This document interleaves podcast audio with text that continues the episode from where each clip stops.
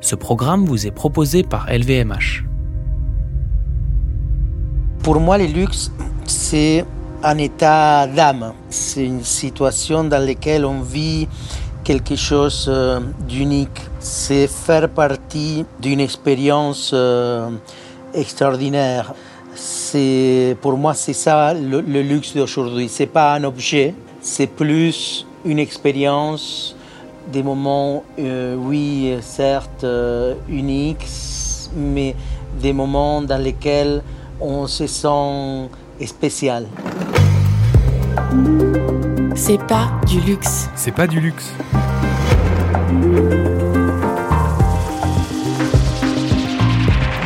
Un monde meilleur. Plus juste. Plus équitable. Plus responsable. Plus beau. Plus vivable.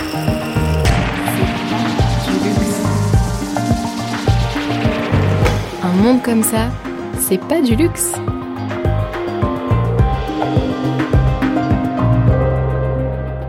Un terrain de 5 hectares arrosé à l'eau de source de montagne où poussent entre autres choses une quarantaine de variétés de tomates différentes, des herbes aromatiques à foison et un paquet de fleurs comestibles.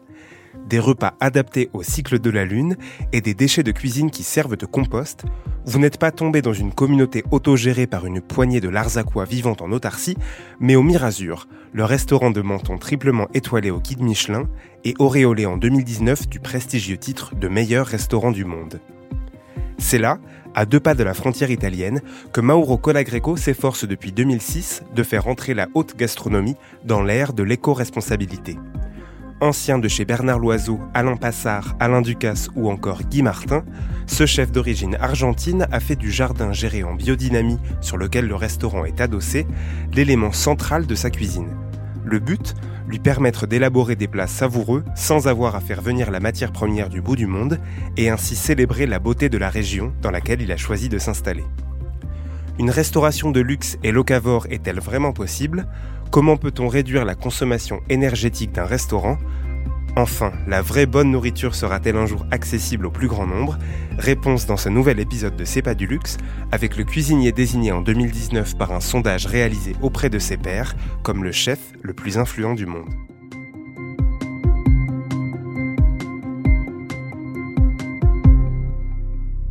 Il y a une quinzaine d'années, on parlait euh, que si on ne faisait pas attention, ben, on allait euh, euh, réchauffer la planète d'un degré, qu'on allait avoir les mers pleines de, pleines de plastique. Et ben, aujourd'hui, on le vit, ça. Et donc, comment arrêter ça? Comment essayer de, de transformer notre empreinte en quelque chose de positif hein, notre impact dans la planète en quelque chose de positif, mais c'est toute la question. Et c'est un effort, euh, c'est une guerre quotidienne. Par exemple, nous, nous avons réussi à, avoir une certification plastique free. Donc, c'est euh, le travail acharné depuis quatre ans pour décontaminer nos cuisines d'usage de, du plastique à usage unique, justement. Mais même aujourd'hui, c'est pas parce qu'on est arrivé à avoir cette certification qu'on ne doit pas se battre pour que le plastique ne revienne pas dans nos cuisines, parce que le plastique, il est à tout moment, euh, c'est dans le quotidien de, de notre société. Et c'est dans cette dynamique que, hum, voilà, j'entends le, la restauration. Oui, peut-être une restauration de luxe, mais cette restauration de luxe qu'on propose, ça ne passe plus pour, euh, pour servir des caviar ou d'homard ou de foie gras. Ça passe pour un service euh, soigné par faire euh, découvrir un légume qui est devenu un, un, un, un rare parce que manger un légume qui vient d'être cueilli et servi quelques heures après, c'est devenu malheureusement rare. C'était plus euh, dans les quotidiens euh, de nos grands-parents. Aujourd'hui, c'est devenu quelque chose de, luxueux.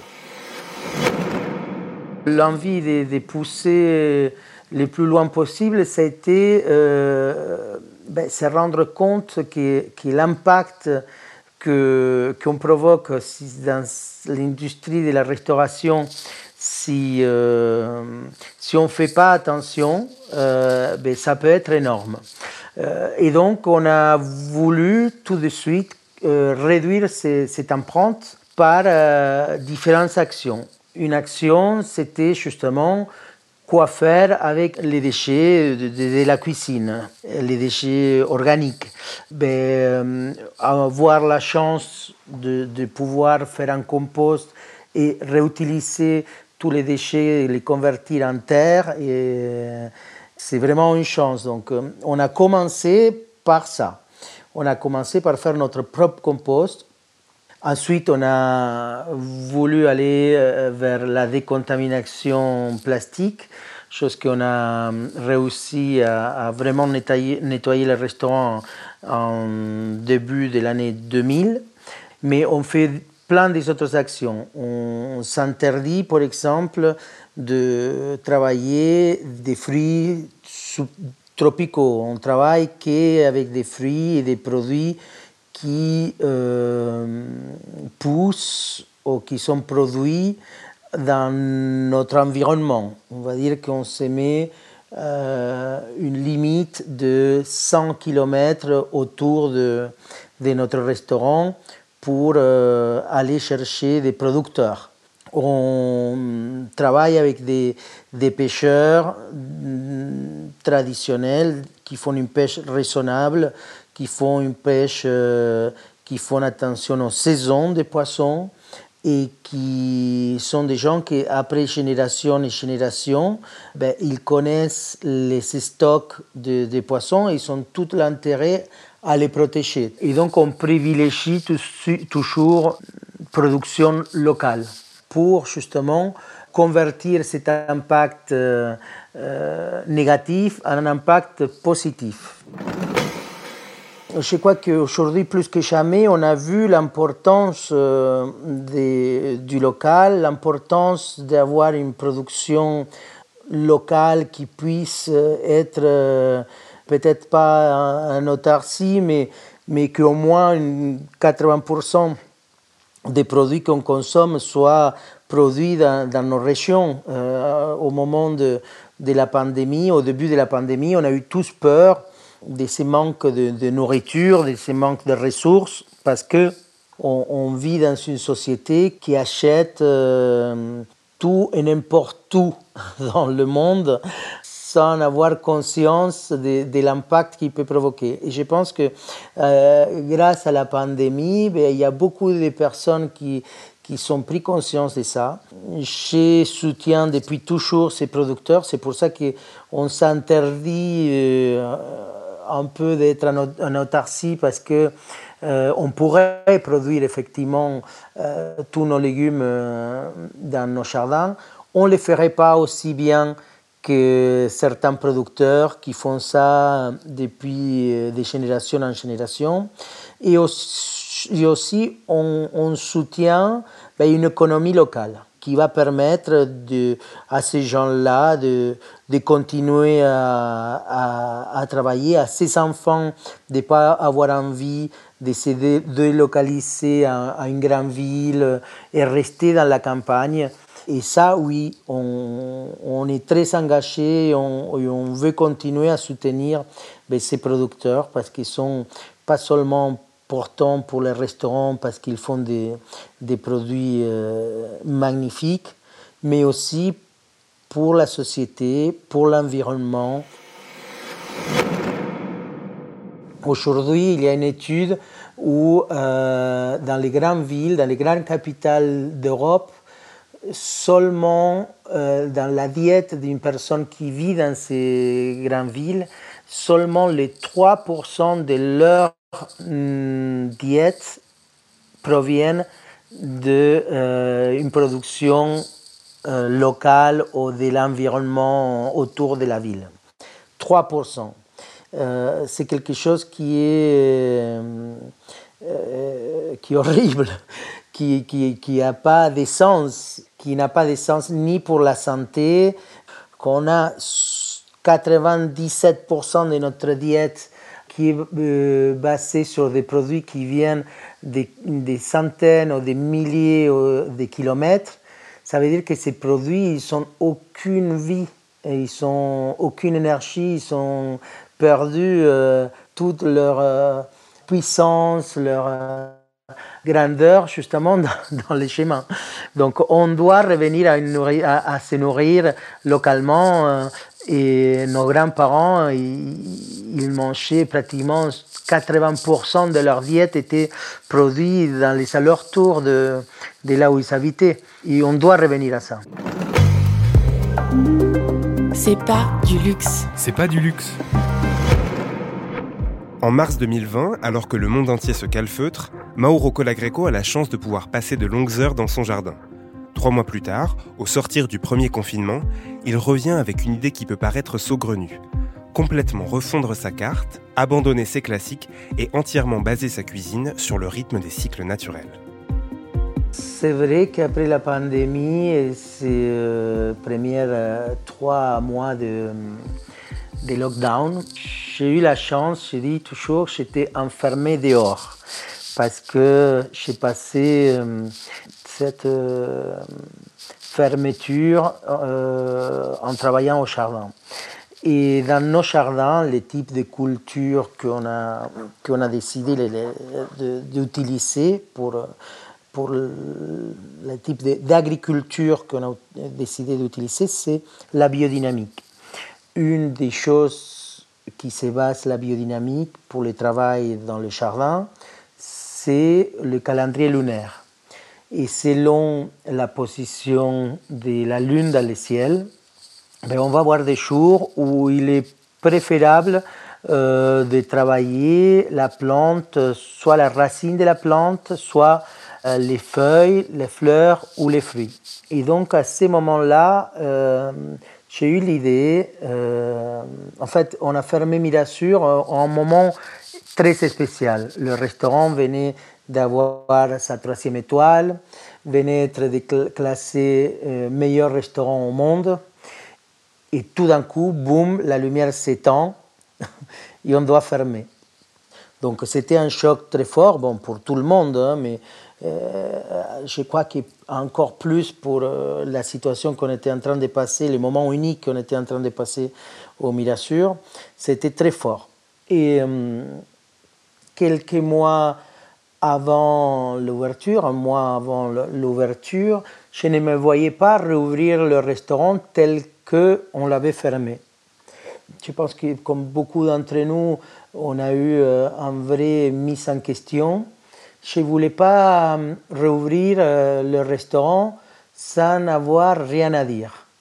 Parce que ben, on a vécu un moment unique dans l'histoire de l'homme où l'humanité, la, totalité de l'humanité, il a été euh, enfermé et en réfléchissant euh, euh, tous à la même chose, pourquoi on était arrivé à cette situation euh, d'extrême comme celle qu'on qu a vécue.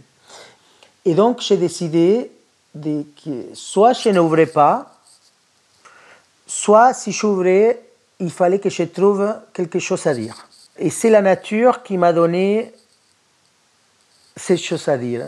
Euh, en fait, j'ai pris ces inspirations du travail de notre jardin et j'ai décidé que nos menus, ben, ils allaient suivre ces quatre inspirations, racines, fruits, fleurs ou fruits. Et on a ouvert en juin 2020 avec un menu que selon les jours euh, que nos convives ils réservent, ben, ils vont avoir une expérience totalement autour de la feuille, ou totalement autour de la fleur, ou de la racine, ou des fruits. Et avec ça, on a véhiculé un message de rapprochement de la nature, démontrer que ben, la nature est tellement belle et tellement parfaite qu'on n'a pas besoin des autres choses, qu'on n'a pas besoin de superflu.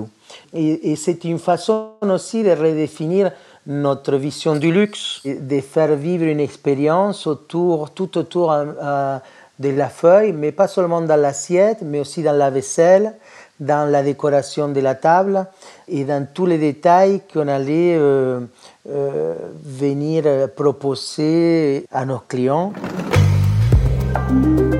C'est pas du luxe. C'est pas du luxe. En plus du Mirazur et des autres restaurants haut de gamme dont il assure la cuisine à travers le monde, Mauro Colagreco gère plusieurs boulangeries et pizzerias.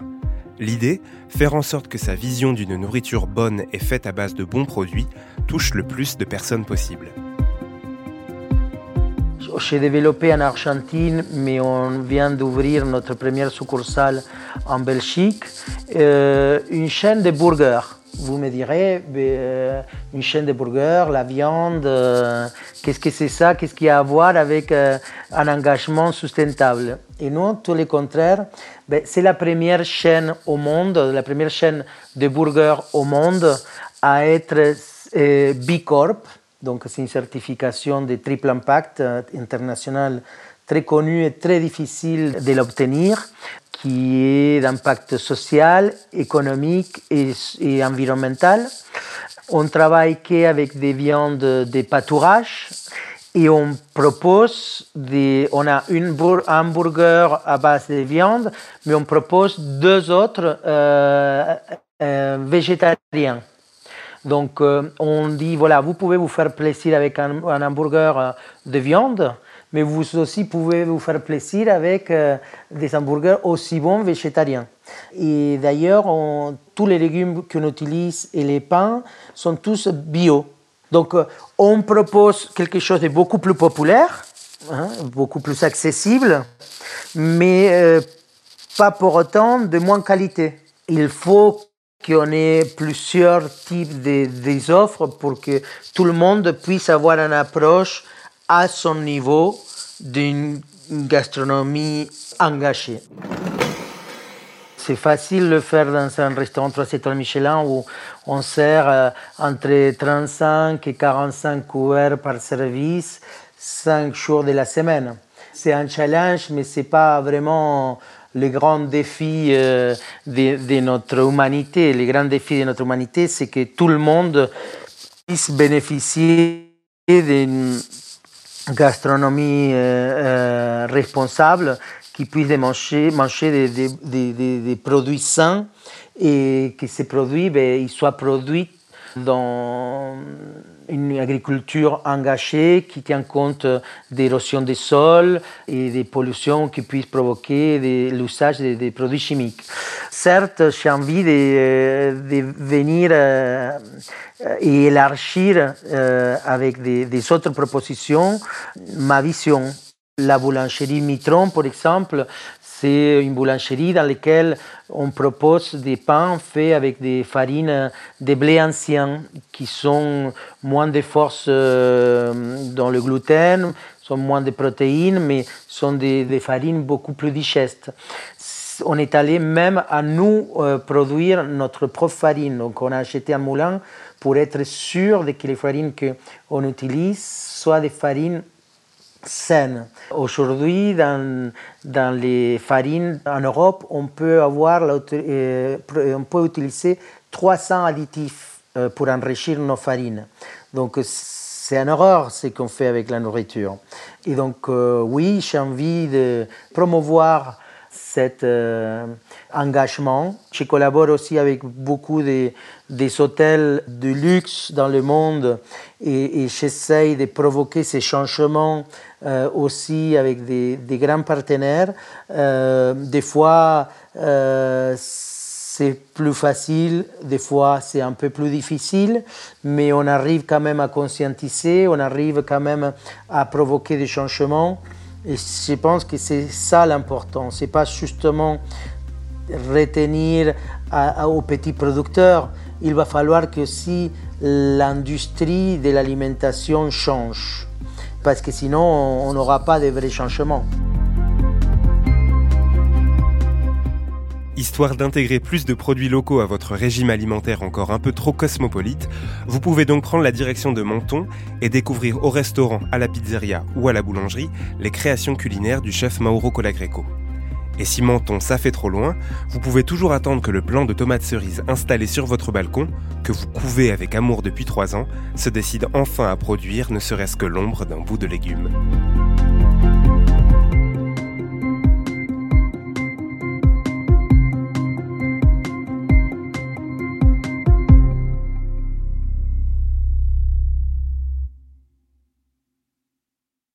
Salut, je suis Mickaël Jérémiaz, ancien champion paralympique de tennis fauteuil et tous les vendredis soirs à 21h, je vous donne rendez-vous sur So Good Radio avec mon émission Dis-moi oui, Andy.